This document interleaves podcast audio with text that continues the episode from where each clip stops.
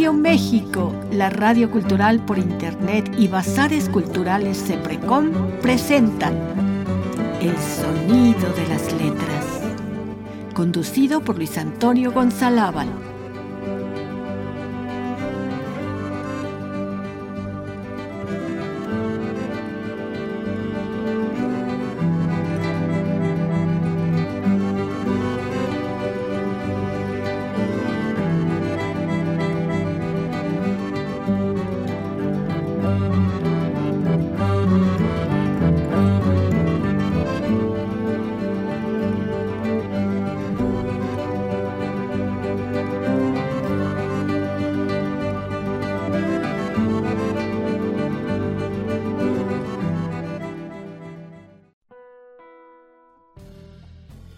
Hola, ¿qué tal queridas y queridos web escuchas de Radio México, la radio cultural por internet? Soy Luis Antonio González y les doy la más cordial de las bienvenidas a este cuarto episodio de la segunda temporada de El Sonido de las Letras. Eh, vamos a continuar eh, con el libro que leímos la semana pasada. Se trata de La aventura de Miguel Litín, clandestino en Chile, escrito por el gran Gabriel García Márquez. Eh, pero antes de pasar a la materia literaria y a la materia musical, hay dos cosas que les quiero pedir. Eh, la primera, que nos sigan en nuestras redes sociales. En Facebook estamos como arroba Radio TV, en Twitter estamos como arroba Radio México 3. También que por favor visiten nuestro sitio de internet que es www.radiomexico.com.mx. Eh, la segunda cosa que les quiero pedir es que por favor visiten la nueva sucursal de nuestros amigos de Bazares Culturales CEPRECOM, la cual está ubicada en el pasaje de libros Zócalo Pino Suárez, en el local número 37, aquí en la Ciudad de México. Si ustedes van a la librería y hacen mención de que escucharon esta invitación a través del programa El Sonido de las Letras obtendrán hasta un 15% de descuento en material seleccionado. Una vez hechas ese par de peticiones, vamos a lo que nos convoca, que es la literatura y la música. Eh, vamos a seguir hablando, como les había comentado, del libro La aventura de Miguel Litín, clandestino en Chile, escrito por el gran Gabriel García Márquez. Eh, para los que no escucharon el programa pasado, les voy a hacer un pequeño resumen. Eh, Miguel Litín es un director de cine chileno eh, que fue muy allegado a Salvador Allende.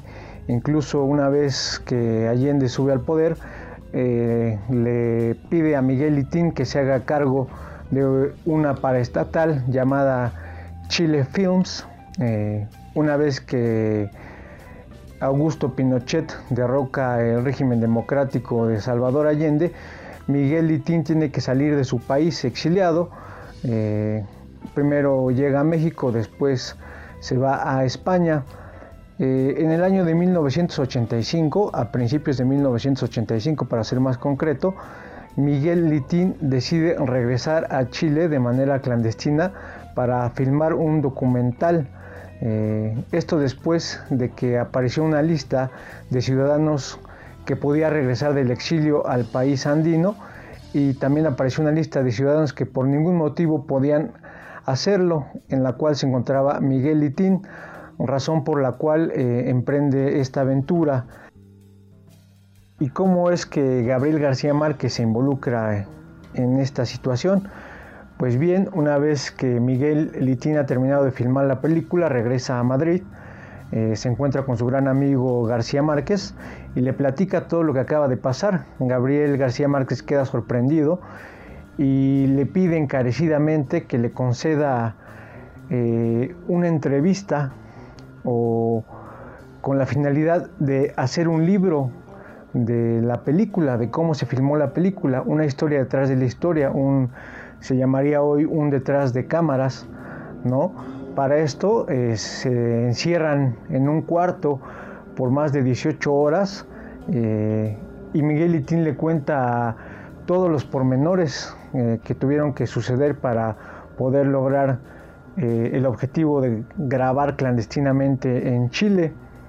Después García Márquez obviamente refina ese material y decide escribir en primera persona el relato en este libro que se llama La aventura de Miguel Litín clandestino en Chile.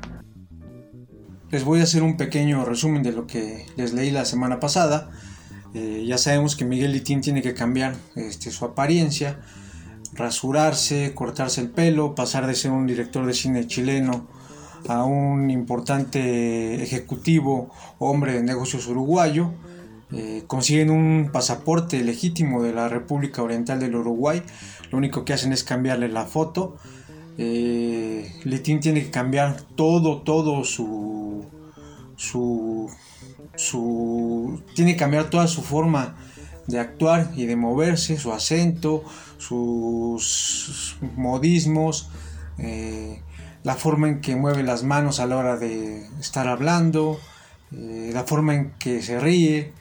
Eh, también tiene que aparentar estar casado con Elena, que es una compañera de la resistencia.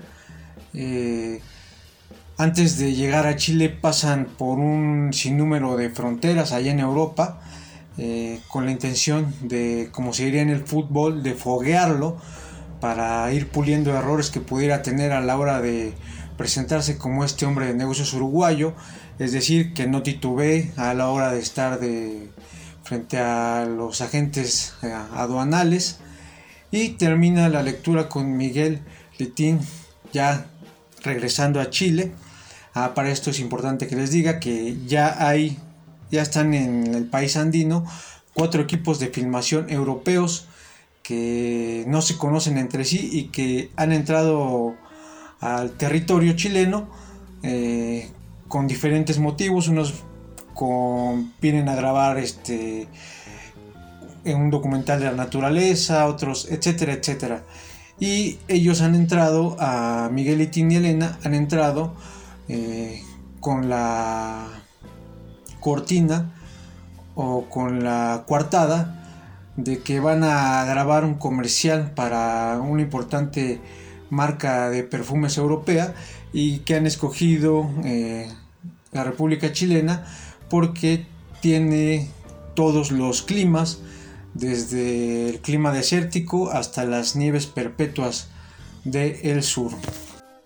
Pero antes de que empiece con la lectura del capítulo 2 de este libro, La aventura de Miguel Litín clandestino en Chile, vamos a escuchar del gran Víctor Jara su clásico Te recuerdo Amanda. Adelante. Esta canción se llama Te recuerdo Amanda y es una canción que habla del amor de dos obreros, dos obreros de ahora, de esos que que usted mismo ve por las calles y a veces no se da cuenta de lo que existe dentro del alma de dos obreros de cualquier fábrica, en cualquier ciudad, en cualquier lugar de nuestro continente. Te recuerdo, Amanda. la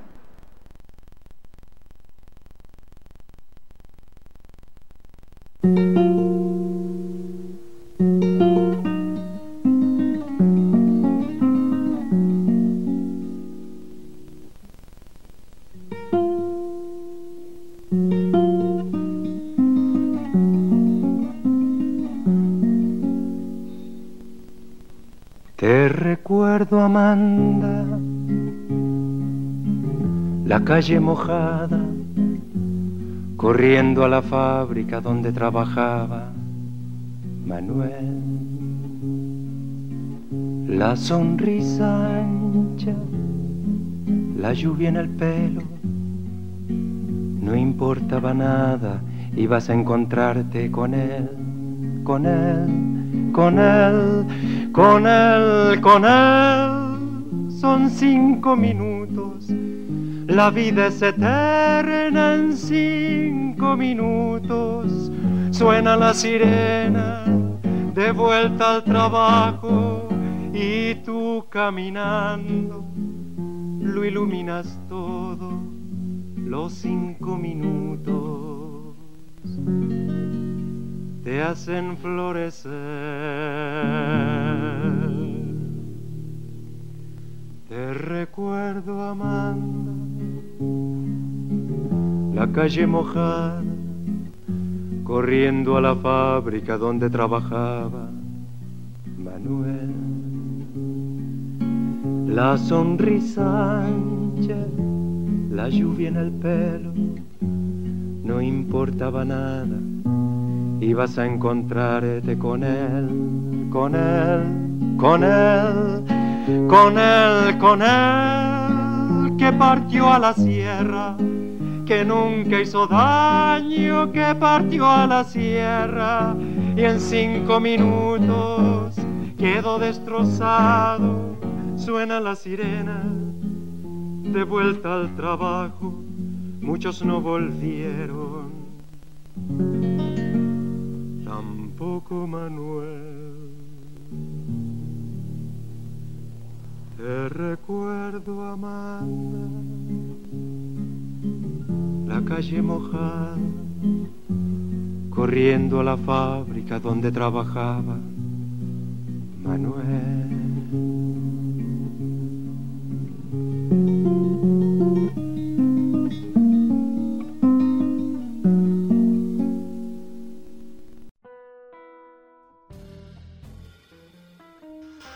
Hermosísima la canción de Víctor Lidio Jara Martínez, quien fue asesinado un 16 de septiembre de 1973 por las balas del régimen dictatorial del general Augusto Pinochet. Eh, vamos a continuar con la lectura de la aventura de Miguel Litín, clandestino de Chile, escrito por el gran escritor colombiano Gabriel García Márquez. El capítulo 2 lleva por título Primera desilusión, el esplendor de la ciudad. Dice así. Cuando el funcionario de inmigración abrió mi pasaporte, tuve el presagio nítido de que si levantaba la vista para mirarme a los ojos iba a darse cuenta de la, suplantación. Había tres mostradores, todos atendidos por hombres sin uniforme, y yo me había decidido por el más joven, que me pareció el más rápido. Elena se metió en una cola distinta como si no nos conociéramos, porque si uno de los dos tenía problemas, el otro saldría del aeropuerto para dar la voz de alarma. No fue necesario, pues era evidente que los funcionarios de inmigración tenían tanta prisa como los pasajeros para que no los sorprendiera el toque de queda, y apenas si se fijaban en los documentos. El que me atendía a mí no se detuvo siquiera a examinar las visas, pues sabía que sus vecinos uruguayos no las necesitaban puso el sello de entrada en la primera hoja limpia que encontró y en el momento de devolverme el pasaporte me miró fijamente a los ojos con una atención que me heló las entrañas. Gracias, le dije con voz firme. Él me respondió con una sonrisa luminosa. Bienvenido. Las maletas estaban saliendo con una rapidez que hubiera parecido insólita en cualquier aeropuerto del mundo porque también los funcionarios de aduana querían llegar a sus casas antes del toque de queda. Yo cogí la mía, luego cogí la de Elena, pues quedamos de acuerdo con que yo saldría primero con los equipajes para ganar tiempo y llevé ambas hasta la plataforma de control de aduana. El controlador estaba tan apurado como los pasajeros por el toque de queda y en vez de registrar las maletas incitaba a los pasajeros a salir de prisa me disponía a poner las mías en la plataforma cuando me preguntó, ¿viajas solo? Le dije que sí. Él echó una mirada rápida a las dos maletas y me ordenó con voz urgente, ya, váyase. Pero una supervisora que no había visto hasta entonces, una cancerbera clásica de uniforme cruzado, rubia y varonil, gritó desde el fondo, ¡Ey! Registra ese. Solo que en aquel momento caí en cuenta de que no podría explicar por qué llevaba un equipaje con ropa de mujer. Además no podía concebir que la supervisora se hubiera fijado en mí entre tantos pasajeros apresurados si no hubiera alguna razón distinta y más grave que las maletas. Mientras el hombre esculcaba mi ropa, ella me pidió el pasaporte y lo examinó con atención.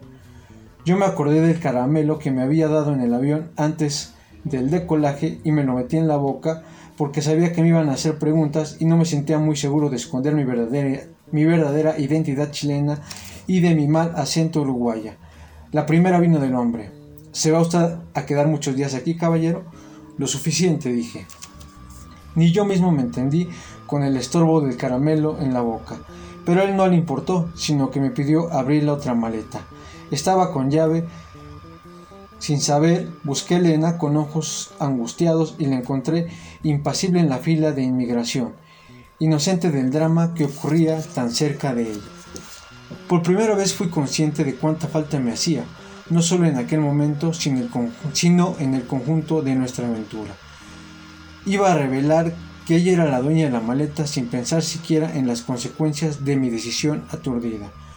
Cuando la supervisora me devolvió el pasaporte y ordenó revisar el equipaje siguiente, entonces me volví a mirar a Elena y ya no la encontré. Fue una situación mágica que todavía no hemos podido explicarnos. Elena se había vuelto invisible. Más tarde me dijo que ella también me había visto desde la fila arrastrando su maleta y había pensado que era una imprudencia, pero cuando me vio salir de la aduana se quedó tranquila.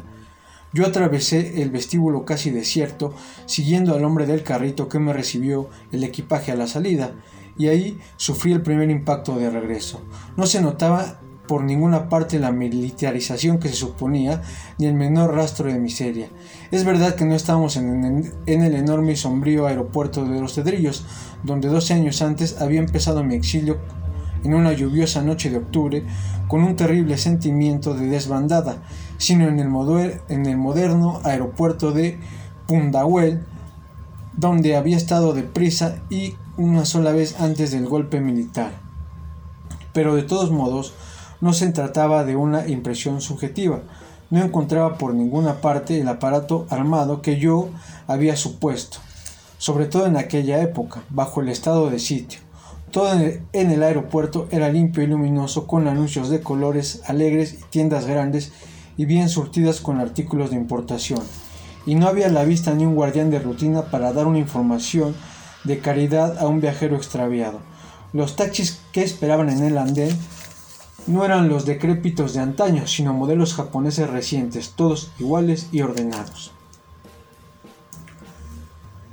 Pero el momento no era para reflexiones prematuras, porque Elena no aparecía y yo tenía ya las maletas en el taxi, y el reloj avanzaba con una velocidad de vértigo hacia el toque de queda. Ahí tuve otra duda. De acuerdo con nuestras normas, si uno de los dos se quedaba, el otro seguiría adelante y avisaría a los teléfonos que teníamos previstos para cualquier emergencia. Pero era muy difícil tomar la decisión de irme solo, y más cuando no estábamos de acuerdo sobre el hotel a donde llegaríamos. En el formulario de entrada al país yo había puesto El Conquistador, por ser un hotel al que van los hombres de negocio y era por tanto el que más respondía a nuestra falsa imagen. Además yo sabía que ahí se alojaba el equipo italiano, pero pensé que Elena lo ignoraba. Estaba a punto de renunciar a la espera, temblando de ansiedad y de frío, y cuando la vi recorriendo hacia mí perseguidas, y cuando la vi corriendo hacia mí perseguida de cerca por un hombre de civil que agitaba un impermeable oscuro, me quedé petrificado, preparándome para lo peor. Cuando por fin el hombre le dio alcance y le entregó el impermeable que ella había olvidado en el mostrador de la aduana, su demora tenía otra causa. A la cancerbera le había llamado la atención que viajara sin equipaje y había hecho un registro minucioso de cada uno de los objetos de su maletín de mano, desde los documentos de identidad hasta las cosas de tocador. No podían imaginarse, por supuesto, que el pequeño receptor de radio japonés que llevaba ella era también un arma, pues nos mantendría en contacto con la resistencia interna mediante una frecuencia especial. Sin embargo, yo estaba más angustiado que ella, pues calculé que su retraso había sido de más de media hora y ella me demostró en el taxi que había sido solo de seis minutos.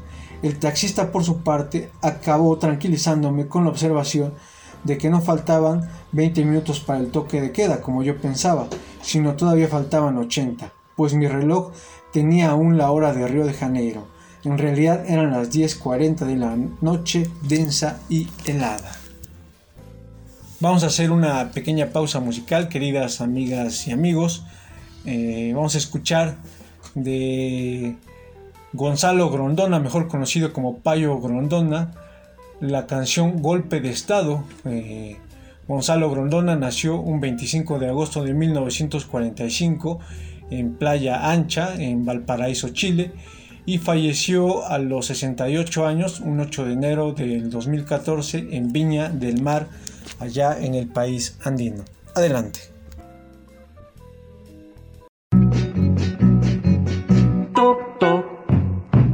El golpe de Estado. Quiere entrar para derrotar al asalariado y también ahorcar revolucionarios y así apoyar a los empresarios el golpe de Estado quiere entrar para gobernar como en el pasado, con autoridad y seguridad, mucha austeridad y mercurialidad golpe de Estado es tranquilidad para un Chile joven. Será lo más que hay, sin politiqueros, solo papeleros y sin asesores, solo aterradores el golpe de Estado quiere parar la unidad popular de los ciudadanos.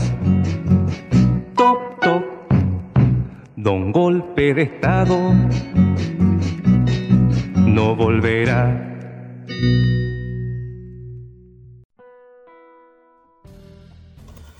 Esa fue la canción El golpe de estado de Payo Grondona. Continuamos con nuestra lectura de la aventura de Miguel Litín clandestino en Chile.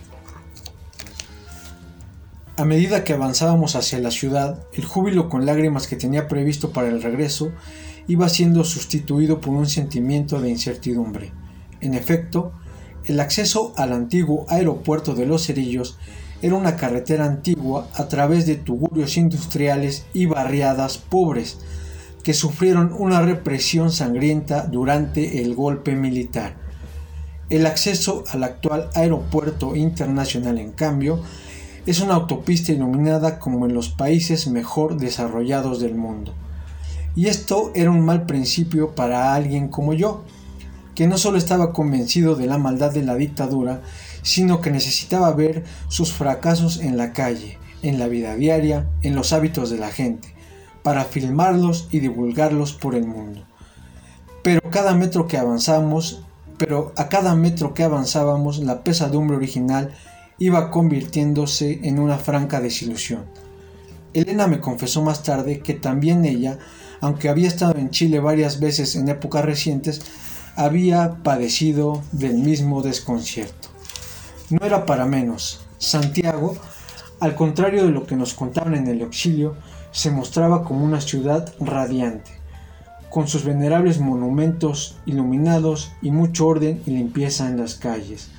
Los instrumentos de represión eran menos visibles que en París o en Nueva York. La interminable Alameda Bernardo O'Higgins se abría, se abría ante nuestros ojos como un torrente de luz, desde la histórica estación central construida por el mismo Gustave Eiffel, quien hizo la Torre de París, e inclusive las putitas trasnochadas en la acera opuesta eran menos indigentes y tristes que en otros tiempos. De pronto, del mismo lado en que yo viajaba, apareció el Palacio de la Moneda, como un fantasma indeseado. La última vez que lo había visto era un cascarón cubierto de cenizas. Ahora restaurado y otra vez en uso, parecía una mansión de ensueño al fondo de un jardín francés. Los grandes símbolos de la ciudad desfilaban por la ventanilla. El Club de la Unión, donde los momios mayores se reunían a manipular los hilos de la política tradicional, las ventanas apagadas de la universidad, la iglesia de San Francisco, el palacio imponente de la Biblioteca Nacional, los almacenes, París. A mi lado, Elena se ocupaba de la vida real, convenciendo al chofer de que nos llevara a el hotel El Conquistador, pues él insistía en que fuéramos a otro hotel en donde sin duda le pagaban por llevar clientes. Elena lo trataba con mucho tacto, sin decir o hacer nada que pudiera ofenderlo o le llamara la atención, pues muchos taxistas de Santiago son informantes de la policía. Yo estaba demasiado confundido para intervenir. A medida que nos acercábamos al centro de la ciudad, desistí de mirar y admirar el esplendor material con que la dictadura trataba de borrar el rastro sangriento de más de 40.000 muertos, 2.000 desaparecidos y un millón de exiliados. En cambio, me fijaba en la gente, que andaba con una prisa inusitada, tal vez por la proximidad del toque de queda. Pero no fue solo eso lo que me conmovió. Las almas estaban en sus rostros sacudidas por el viento helado. Nadie hablaba, nadie miraba en ninguna dirección definida. Nadie gesticulaba ni sonreía, nadie hacía el menor gesto que delatara su estado de ánimo dentro de los abrigos oscuros, como si todos estuvieran solos en una ciudad desconocida. Eran los rostros en blanco que no revelaban nada, ni siquiera medio. Entonces empezó a cambiar mi estado de ánimo y no pude resistir la tentación de abandonar el taxi para perderme entre la muchedumbre.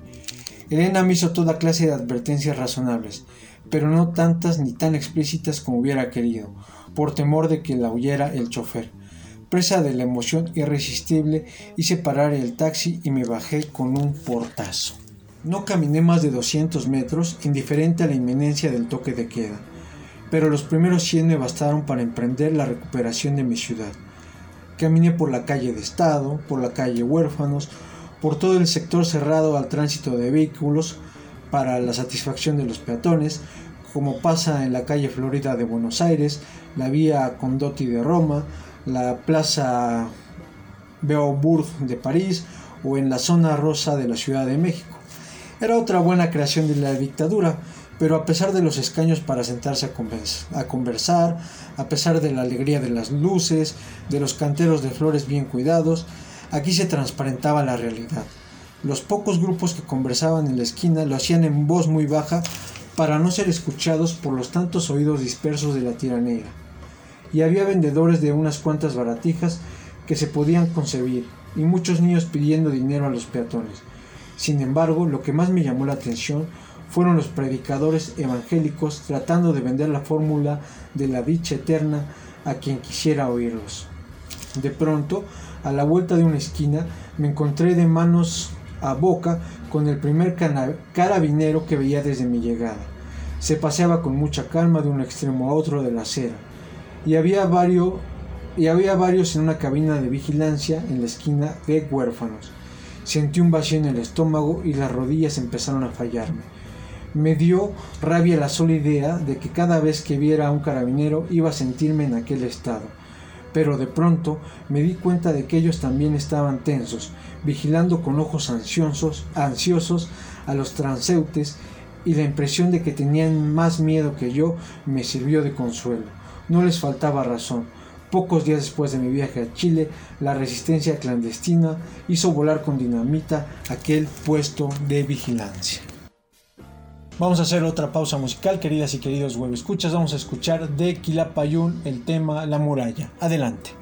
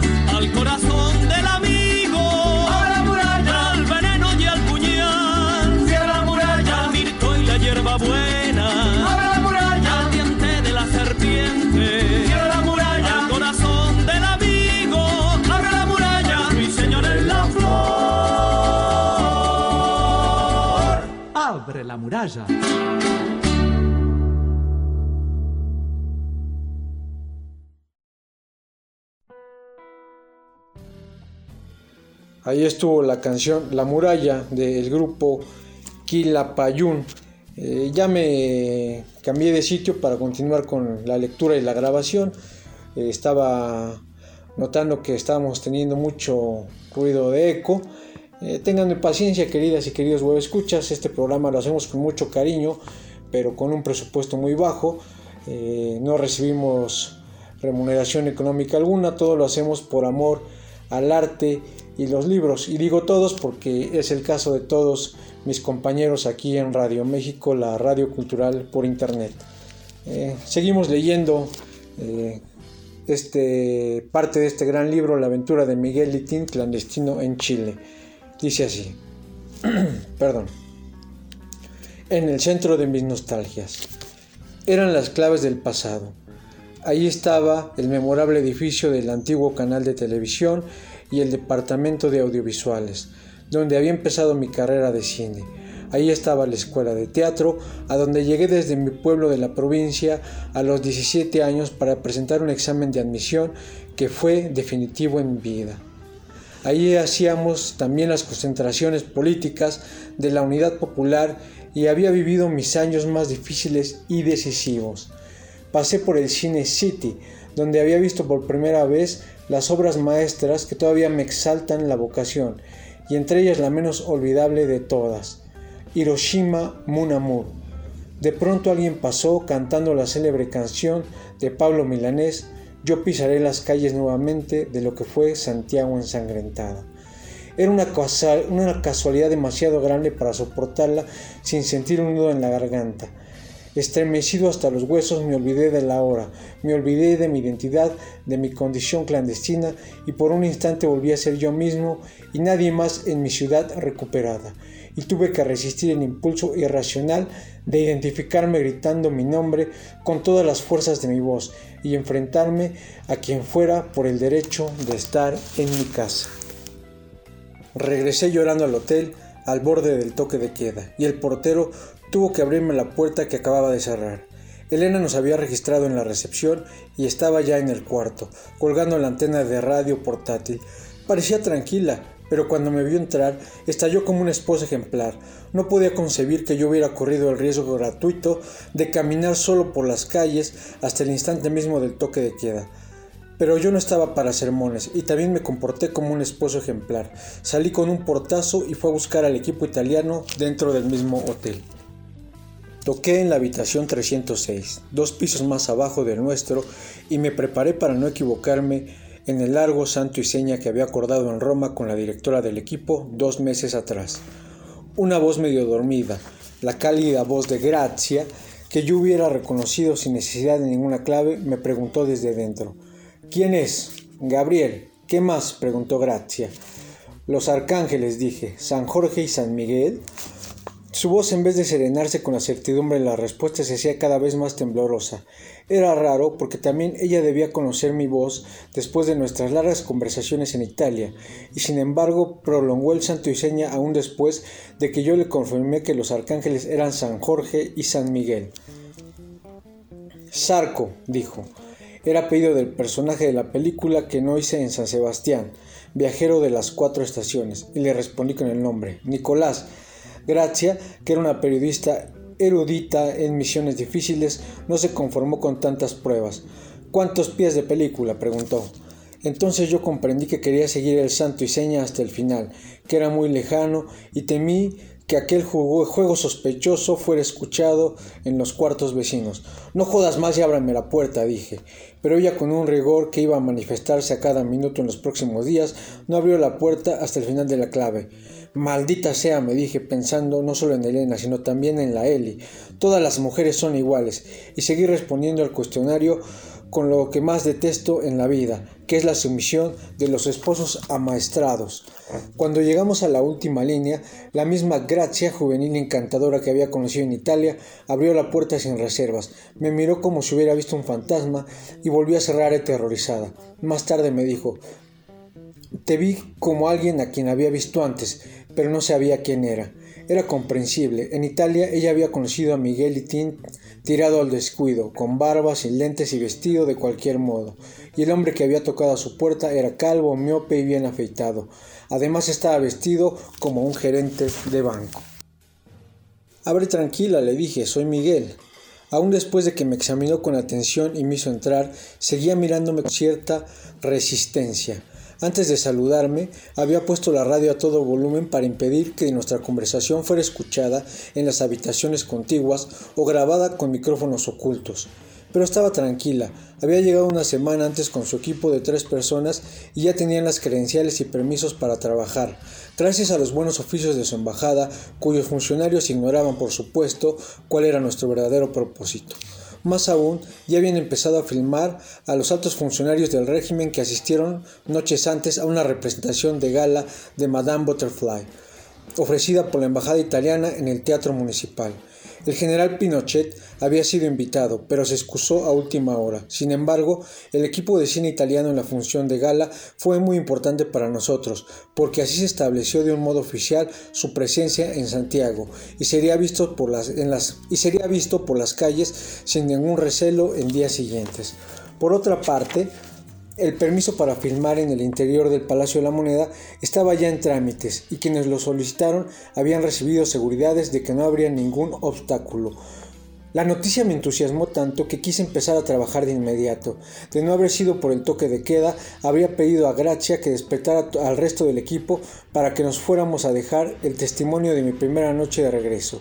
Hicimos planes concretos para empezar a filmar desde las primeras horas, pero coincidimos en que el resto del equipo no debía, no debía conocer el programa con anticipación y debía creer que era ella quien los dirigía. Gracia, por su parte, no habría no sabría nunca que había otros dos equipos trabajando en la misma película. Habíamos avanzado mucho, tomando sorbos de grappa, un aguardiente italiano a fuego vivo que ella llevaba siempre, casi como un amuleto. Cuando sonó el teléfono, ambos saltamos al mismo tiempo, y Gracia lo cogió al vuelo. Escuchó un instante y volvió a colgar.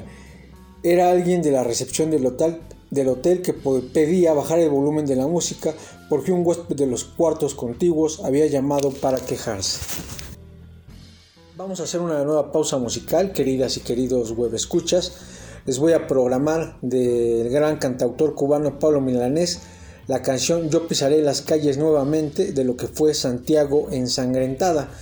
Eh, también la programé en la sesión pasada, pero debido al corte repentino de la máquina a la hora exacta, muchos de ustedes tal vez ya no pudieron escucharla, así que aquí está nuevamente. Adelante.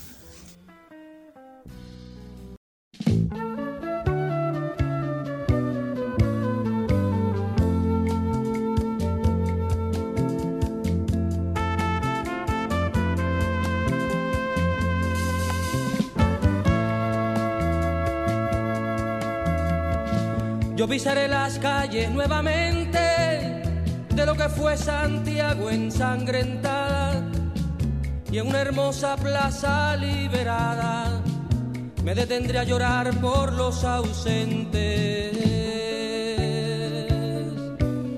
Yo vendré del desierto calcinante y saldré de los bosques y los lagos y evocaré en un cerro de Santiago a mis hermanos que murieron antes.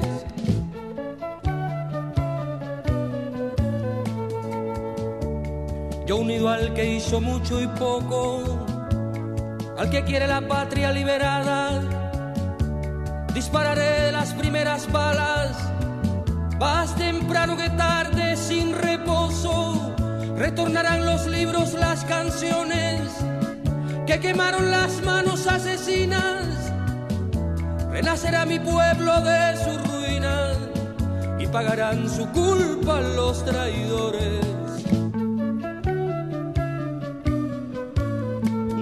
En una alameda y cantará con sus amigos nuevos. Y ese canto será el canto del suelo a una vida cegada en la moneda. Yo pisaré las calles nuevamente de lo que fue Santiago ensangrentada y en una hermosa plaza liberada me detendré a llorar por los ausentes. Yo pisaré las calles nuevamente de lo que fue Santiago ensangrentada y en una hermosa plaza liberada me detendré a llorar por los ausentes.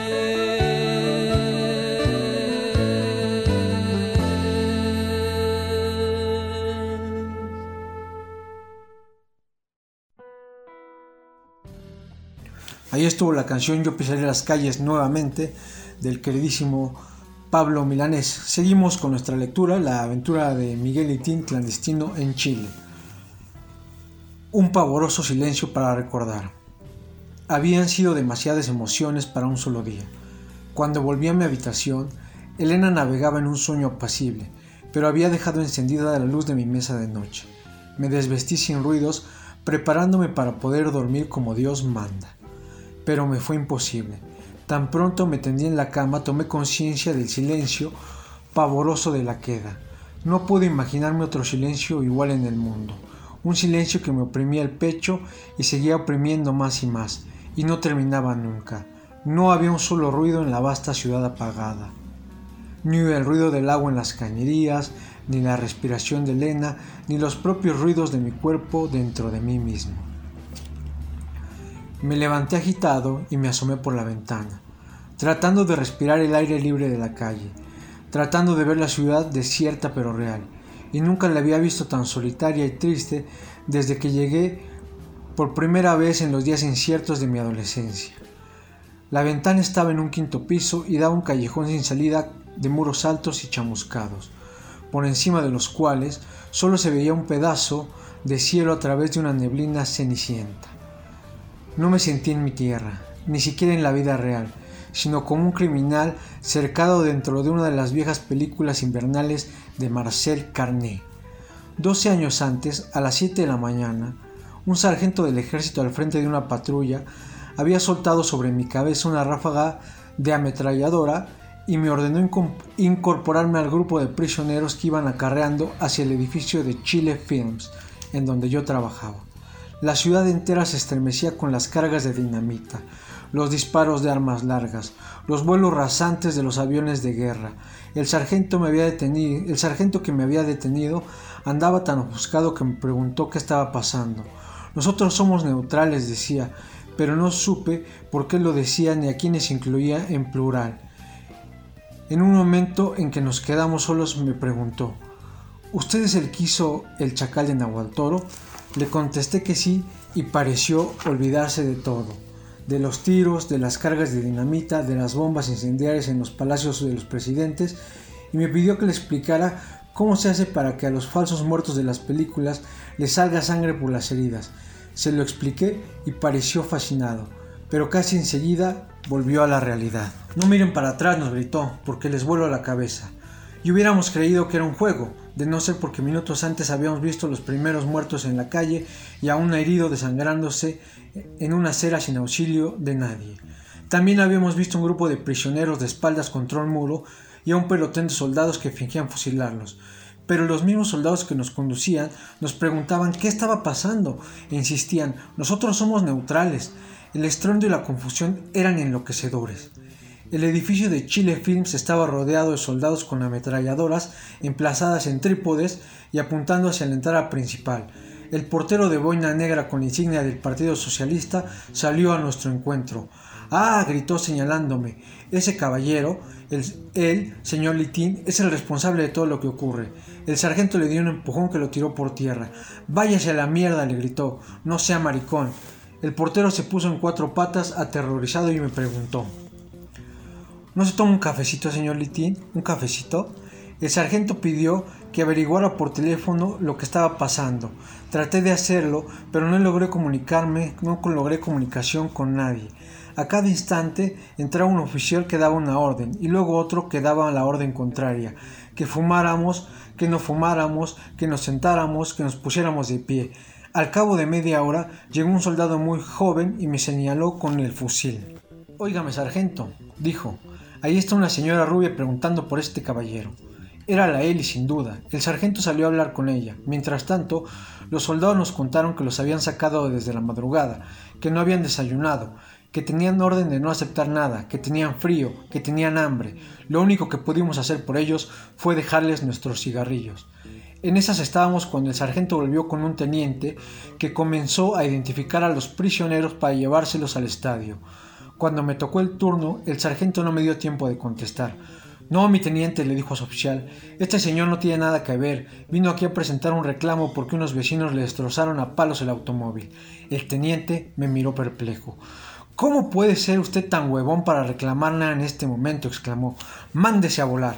Eché a correr, convencido de que iban a disparar por la espalda con el eterno pretexto de la ley fuga, pero no fue así. La Eli a quien un amigo le había dicho que me habían fusilado frente a Chile Films, venía a recoger el cadáver. En varias casas de la calle estaban izando banderas que eran la clave acordada para que los militares reconocieran a sus partidarios. Por otra parte, ya habíamos sido denunciados por una vecina que conocía nuestra relación con el gobierno, mi participación entusiasta en la campaña presidencial de Salvador Allende, las reuniones que se hacían en mi casa mientras el golpe militar iba haciéndose inminente. De modo que no volvimos a casa, sino que pasamos un mes cambiándonos de un lugar a otro, con los tres niños y las cosas más indispensables, huyendo de la muerte que nos pisaba los talones, hasta que el cerco se hizo tan asfixiante que nos metió a la fuerza por el túnel del el exilio. Y hasta aquí terminamos, queridas y queridos escuchas con la lectura de La aventura de Miguel Litín, clandestino en Chile, de Gabriel García Márquez. Les recuerdo que es un libro publicado en 1986 por Editorial Diana. Ah, dicha editorial después fue absorbida por Editorial Planeta y estuve checando en internet y me parece que en Amazon todavía pueden conseguir algunos ejemplares de esta gran obra, lo cual les recomiendo que hagan porque es una joya. Eh, vamos a hacer una última pausa musical antes de regresar a despedir el programa.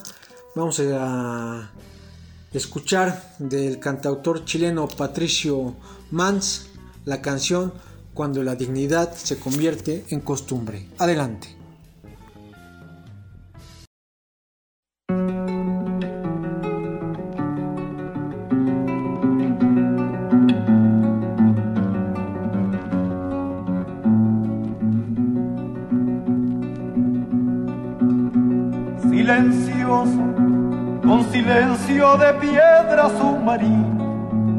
Con la conciencia sometida al hierro, con la muerte trenzando sus cuchillos, sintió que se quedaba desvestido de sangre, de cabellos y de uñas, de ojos y de piel, como si fuera un violento equipaje, el único equipaje, o un dosel, un visillo, una terca ventana atajaran el ojo a los verdugos de Bautista Fancho en compañero.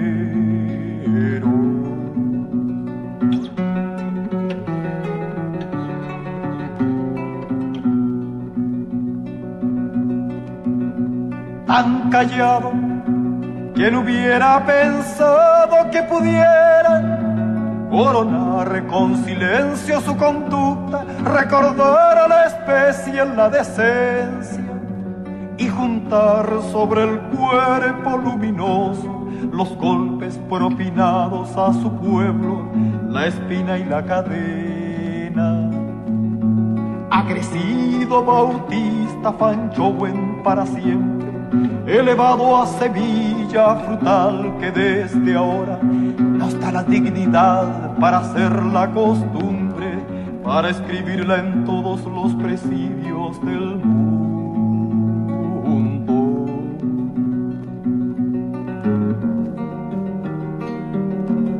Secando la memoria, clausurando la boca, no dijo una palabra ni una fecha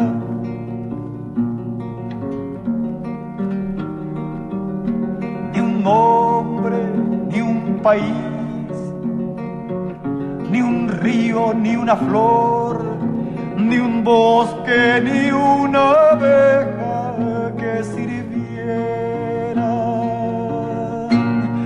de mapa a los verdugos de su pueblo.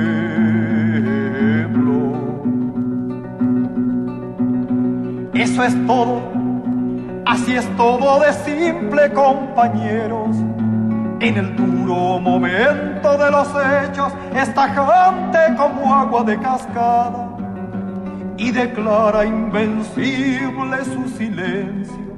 Se doctora en metal enfurecido, se gradúa de bosque indescifrable, se viste de eficacia, se acoraza en conciencia ha humillado las garras que araron en su piel. Y así es que su tormento se convierte en un surco y al golpearlo en la tierra lo dejaron semilla.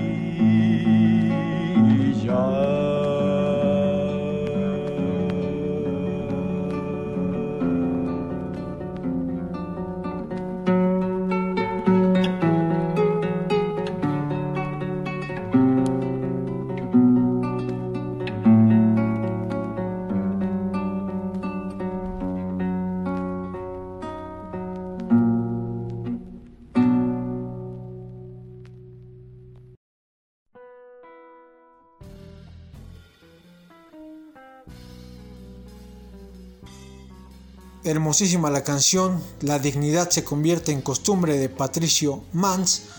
Eh, aquí voy a aplicar una pequeña fe de. Eh, yo les había dicho que se llamaba Cuando la dignidad no, no lleva la palabra cuando. Ya estamos en la recta final del programa del día de hoy. Eh, pueden seguirnos en nuestras redes sociales. En Facebook estamos como arroba Radio Mex TV en Twitter estamos como arroba Radio México 3.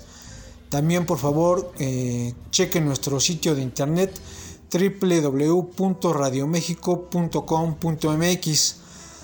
Eh, también les recuerdo que si viven en la Ciudad de México, no dejen de visitar eh, la nueva sucursal de nuestros amigos de Bazares Culturales Seprecom, la cual se ubica en el pasaje de libros que está entre las estaciones del metro Zócalo y Pino Suárez en el local 37.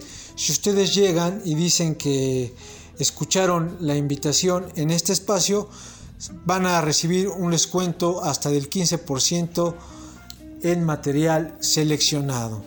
Eh, yo agradezco el favor de su atención, los espero la próxima semana para descubrir nuevas letras, nueva música, que tengan ustedes una excelente noche.